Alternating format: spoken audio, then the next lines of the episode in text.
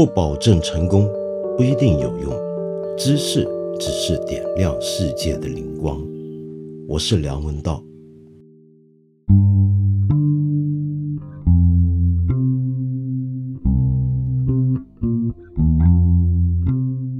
锦鲤啊，关于锦鲤，我有什么好说呢？坦白讲，这一类的社会热点、社会现象，常常让我觉得非常的疲倦。一来，他们本身来来去去速度就很高。你比如说，就像锦鲤这样的一个现象，很多人很认真，觉得这是一个表达了今天时下年轻人某种次文化的一个特点，做种种的判断跟分析。那么，似乎是一件很值得严肃对待的事情。但是你是不是还记得曾经有过这么一个声势浩大的网络上的半宗教型的现象，叫做菊花教？又或者你还记不记得更早之前甚至有过一个教叫做春歌教呢？你大概不记得了吧？也许你年纪更轻，根本不晓得这些九零后或者八零后的人当年曾经拿过来开玩笑的这么一些社会现象。其实这一类的热点跟现象，我们大致可以分成两个层面来看。第一个层面就这个现象本身，比如说现在大家网上传的很火的锦鲤；另外一种呢，就是第二层，就是关于这种现象的讨论。例如说，种种公众号上面传的到处都是的这种关于锦鲤的文章。那么这一类文章，在我看来才是让我觉得疲倦的理由。为什么呢？因为这一类现象本身也许啊就已经够无聊了，但是由于我们的媒体环境并不是说你讲什么都可以，甚至有时候可能很多很重要、更加值得关心的事情不太好谈、不方便谈、不许谈，因此我们就只好去追逐这些社会潮流现象。但是身为媒体吧。把这些公众号也当成媒体的话，总希望在这样的舆论竞争市场里面呢，突出一下，让别人知道自己跟别人有不一样的东西。于是想办法就要创造一些新观点或者与众不同的观点。但是由于这个现象本身很无聊，那于是大家的观点也就不可能太有聊了。所以我们常常见到的现象呢，就是很多公众号上面的文章都是你抄我，我抄你。比如说前阵子。大家很喜欢讲这个无双，然后讲发哥，然后你就发现里面同样的内容被大家用不同的写法写来写去，然后这样子呢就叫做追上热点、追上潮流了。那么很简单的讲，其实像锦鲤这样的事情，我们完全没有必要像现在很多公众号文章那样子，动不动就把它说到孔子的年代。说到中国自古以来对鲤鱼的看法，或者日本人民间习俗里面怎么样挂锦鲤旗？为什么呢？因为所有这些历史背景都跟我们现在流行的这个锦鲤现象没有关系。当初在传锦鲤图的人，或者现在很认真在转发这些锦鲤图的人。甚至向锦鲤祈求自己好命的人，恐怕心里面压根没有想过孔子，更没有想过日本人怎么样悬挂锦鲤旗。用符号学或者结构主义的观点来讲，锦鲤就只是一个空洞的人指而已。但它所指，它实际的意义是什么？它一点都不重要，不需要那么关心这个锦鲤本身代表什么。重要的是。这个锦鲤这个符号，这个所指怎么样被我们使用？那么到底符号学跟结构主义是什么？我相信我们听众之中很多人卧虎藏龙，我就不在这里废话，免得你觉得我在浪费时间。好，那么我们现在回头讲锦鲤这类事情，简单的讲，其实就是一个日常生活中的小小迷信，little charm。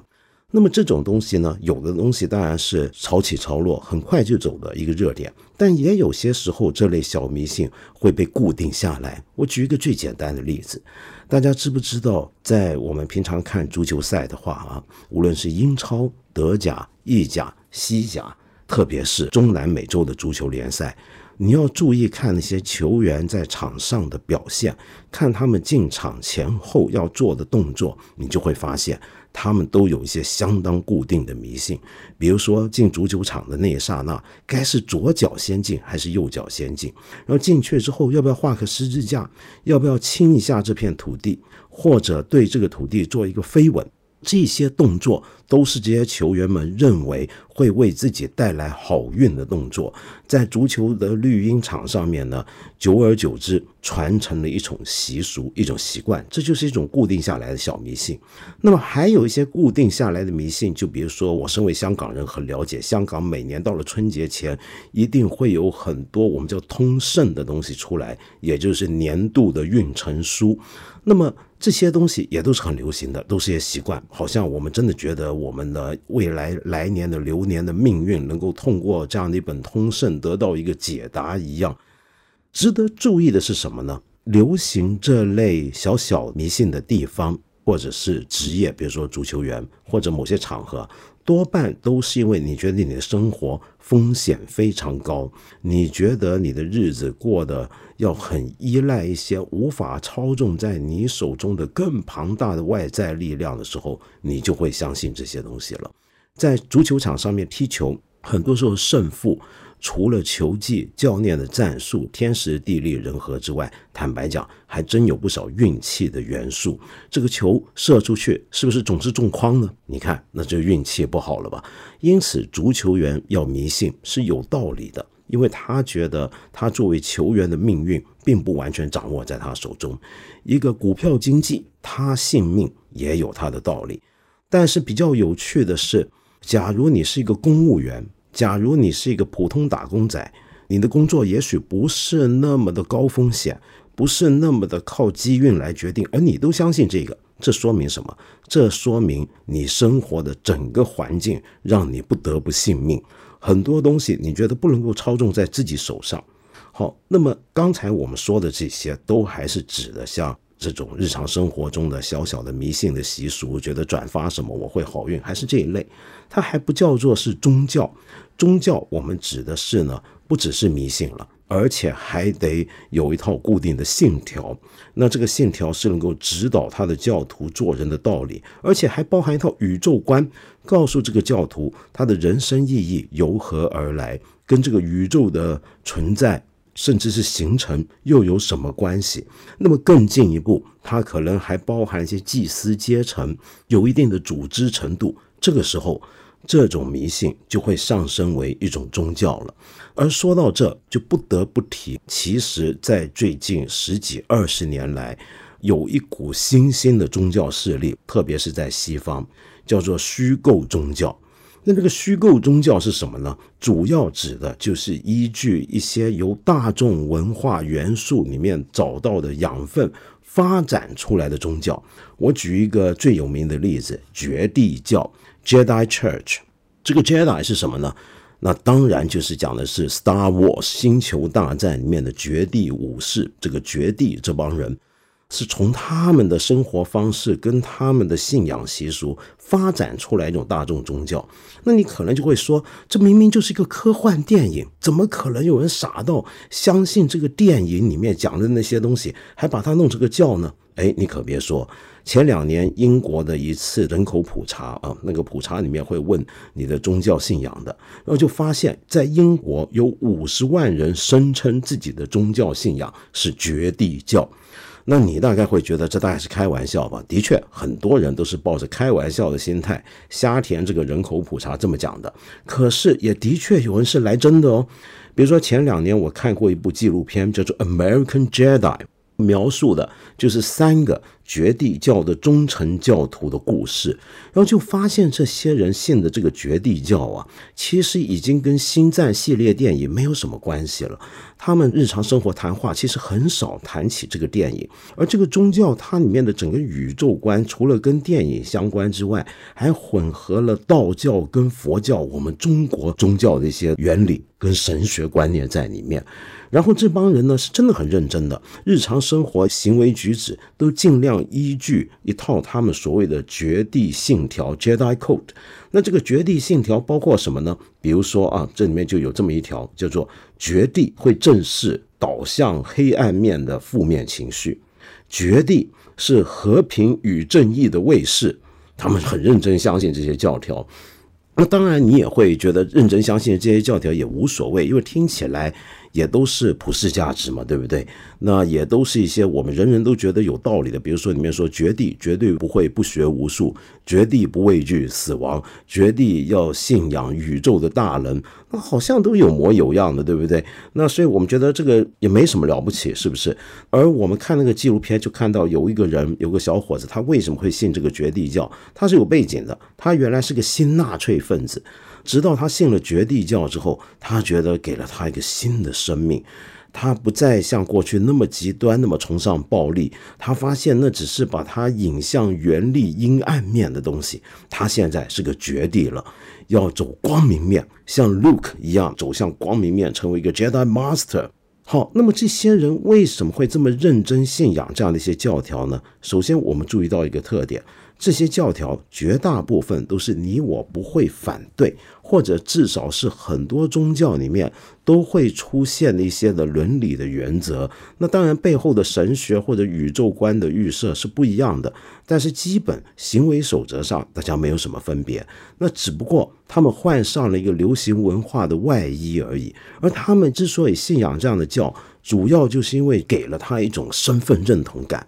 我们人活在这个世界上面，总希望找到志同道合的伙伴，好像想要找到一个身份上能够让我安身立命的皈依之处。那他们就觉得。绝地这个东西又酷又是流行文化里面的东西，然后里面好像真有一套东西能够指引我做人，那我就不妨信他了。即便他指引我做人的那一套东西啊，其实是在别的早就存在、有历史、有传统的大型组织宗教都有的，也无所谓，我信这个。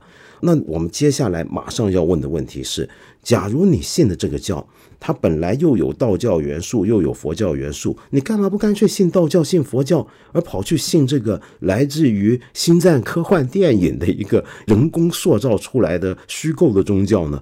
理由是这样的：因为所有的传统宗教，你要信它，你都觉得好像有点负担。比如说，他有一套很现成的、很庞杂的伦理规则，有各种各样教你怎么做人、不要犯什么错的这些戒律。那你觉得你要先来一套这样的东西就已经很累。第二，所有这些宗教里面都已经包含了太丰富的思想跟教义的内容，那你要消化它们也是很累。那第三，更重要的是，这些宗教啊，好像存在已久。早就有了一套自己的秩序，有了一套自己的组织，于是你觉得你信这样的教就会变得没有那么的自由，没有那么的能够彰显自我。相反的，你在压抑自我，把自己收纳在顺从于某个继承的教条里面，你就觉得不爽了嘛，对不对？没错，这就说到了所有这些新兴的虚构宗教的特点。它的特点是什么？就是在我们这个时代里面啊。我们越来越觉得，所有的宗教其实都是人为的、随意构造的，所以，我们任何人都可以随便的创教，只要那些教讲的东西是有道理的、是好的、是基本上符合普世价值观的，那就没有什么问题了。你问他，那你为什么不去信基督教，你跑去信绝地呢？他可以问你说，你觉得我信绝地很荒谬吗？难道你们相信这个玛利亚处女生子就不荒谬吗？更何况他会觉得说，我信这个教，我觉得有用就好，对我管用就行了，你管我干嘛呢？那么这样的一种观念呢，现在在西方越来越流行，也就是传统宗教的魅力丧失之后。那么就出现了很多的新兴宗教，所谓的 New Age Movement，这是一个前二三十年就兴起的现象，到现在越演越烈，已经变成有一大堆的虚构宗教出来了。那么这些虚构宗教听起来每一个都像搞笑，比如说除了刚才我说的绝地教之外，还有一个教呢叫做 Easyanity，我都不知道该怎么翻译了。它是来自于非常有名的美国的音乐人歌手 Kanye West。他有一张专辑叫做《e s u s》，那这个《e s u s》这张专辑里面呢，就引发出了一群他的歌迷，就相信啊，这个 Kanye West 肯伊威斯特他是神，而且他的教条是教导我，我原来也是神，而我们人类已经进入了一个创意的年代，而我身为神，我就要发挥我最大的创造力。那么至于这个教其他的信仰呢，就都跟基督教是一模一样的。那如果你觉得这个教比较搞笑，还有另外一个教叫做 Dudeism，Dudeism 或者我们可以叫做都爷主义或者都爷教。这个都爷教来自哪里呢？它就来自美国著名导演兄弟科恩兄弟有部电影叫做《谋杀绿脚趾》。在《谋杀绿脚趾》里面的男主角就叫 Dude，我们中文翻译成都爷，他是个无所事事的中年混混。那整个电影里面，他另外两个哥们跟他在一起，就三个废柴，每天从早到晚就打保龄球，无所事事，完全都是 loser，是这个社会的失败者。那么这个电影情节蛮有趣的，但是重要是这三个人，尤其是 Dude 体现出来的人生观。那个人生观是怎么样的人生观呢？就是一种无所谓啊。很佛系的那种，我们干嘛要想那么多呢？随遇而安啊，遇到什么事儿就怎么办了，这样就好了。那么这个东西呢，就被美国的一群人发展成一种宗教，而且这个宗教要比刚才我说的绝地教还猛烈的地方是，它已经出现祭司阶级了，甚至到了一个地步，就是美国有几个州居然承认这个都爷教，他的祭司所主持的婚礼是合法的。啊，那这个听起来都很夸张。好，那我刚才说的这一大串都是近年欧美兴起的这种虚构宗教，我还没有跟大家提，将来有机会会再讲。比如说，在中南美洲还有一种叫做 Copinism，这是什么呢？是一群人信仰马勒当纳，认为他是神的这么一种宗教。那么这类新兴的虚构宗教都是半认真半开玩笑。但是它基本上后面的原理都是我们刚才所说的，就是我们这个年代信宗教信仰最重要的就是少点捆绑，少点背景，少点历史，让我多一点自由，让我多一点自主，让我能够找到一个我认同的一个兄弟团伙，让我去加入，那就够了。那么宗教的信条内容不要跟主流社会价值观差得太远，那就行了。简单的说，这是一种实用主义的宗教观，有用就好。那么我讲了这么半天，你可能觉得没什么了不起嘛，对不对？你可能觉得不稀奇，那很有可能是因为你跟我都是中国人，更准确的讲，是我们在无神文化背景下长大的汉人，我们天生对宗教似乎就是一种实用主义的态度。就拿我们汉人嘴上常挂的一句口头禅来讲好了，什么宗教都是劝人向善嘛，对不对？那于是什么宗教好像就都合理了。再接下来就是你信什么教，好像就都没有分别了。所以，我们汉人的这样的一种心态跟文化，本来是特别适合催生这种种的虚构宗教。你比如说锦鲤这个事儿，要再发展下去，说不定就是一个锦鲤教。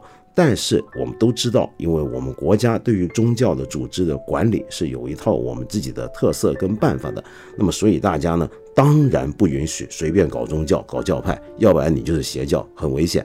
那怎么样避免危险呢？那就只好回去自己发发锦鲤，求求好运吧。活在这个年代，风险确实很高。